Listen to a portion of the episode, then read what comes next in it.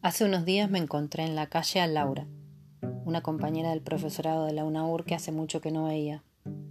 Después de charlar un rato de nuestras vidas, me preguntó si yo ya había cursado programación, porque estaba con ganas de inscribirse el cuatrimestre que viene, pero no sabía mucho sobre la materia y tenía dudas. Yo le respondí que justo la estaba cursando y que a mí me había gustado mucho, que me sorprendí porque pensé que era otra cosa, pero que estaba buenísima ella estaba bastante apurada, pero quedamos en que me mandaba un mensaje para que le cuente bien de qué se trataba. A los pocos días, Laura me manda un audio de WhatsApp para seguir con la charla.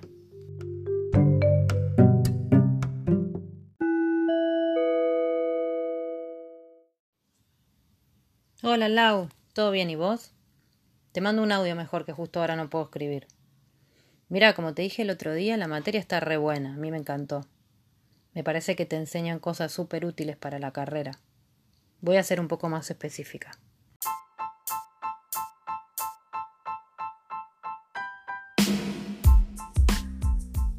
La idea de la materia es que experimentes y analices diferentes entornos digitales, pensándolos como herramientas para la enseñanza. O sea, que aprendas cómo a partir de estos entornos se pueden construir y producir propuestas con sentido pedagógico que puedas utilizar como docente.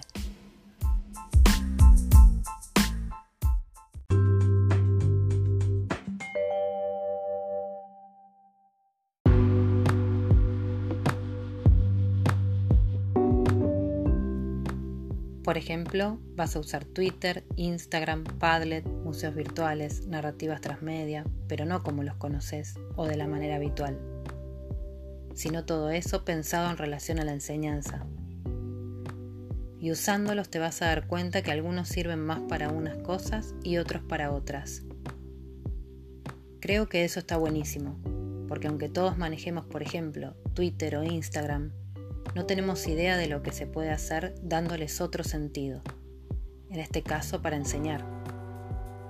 Y también es una buena manera de entrar un poco al mundo de los y las adolescentes, a conocer las plataformas que ellos usan y los entornos en los que se mueven, y más ahora que estamos todos hiperconectados todo el tiempo. Es súper interesante, te vas a reenganchar.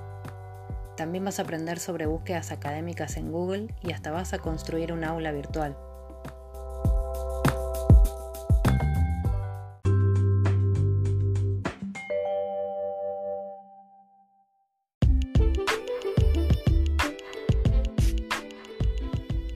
El recorrido de la materia se organiza en misiones, que son actividades que vas a tener que ir haciendo durante la cursada. Para poder hacerlas tenés que apoyarte en la bibliografía que las profes proponen para cada una. Hay bastante bibliografía, pero es bien llevadera porque todo lo que leí me resultó interesante. Y es importante que estés al día con la lectura y con las misiones, todo se va complementando.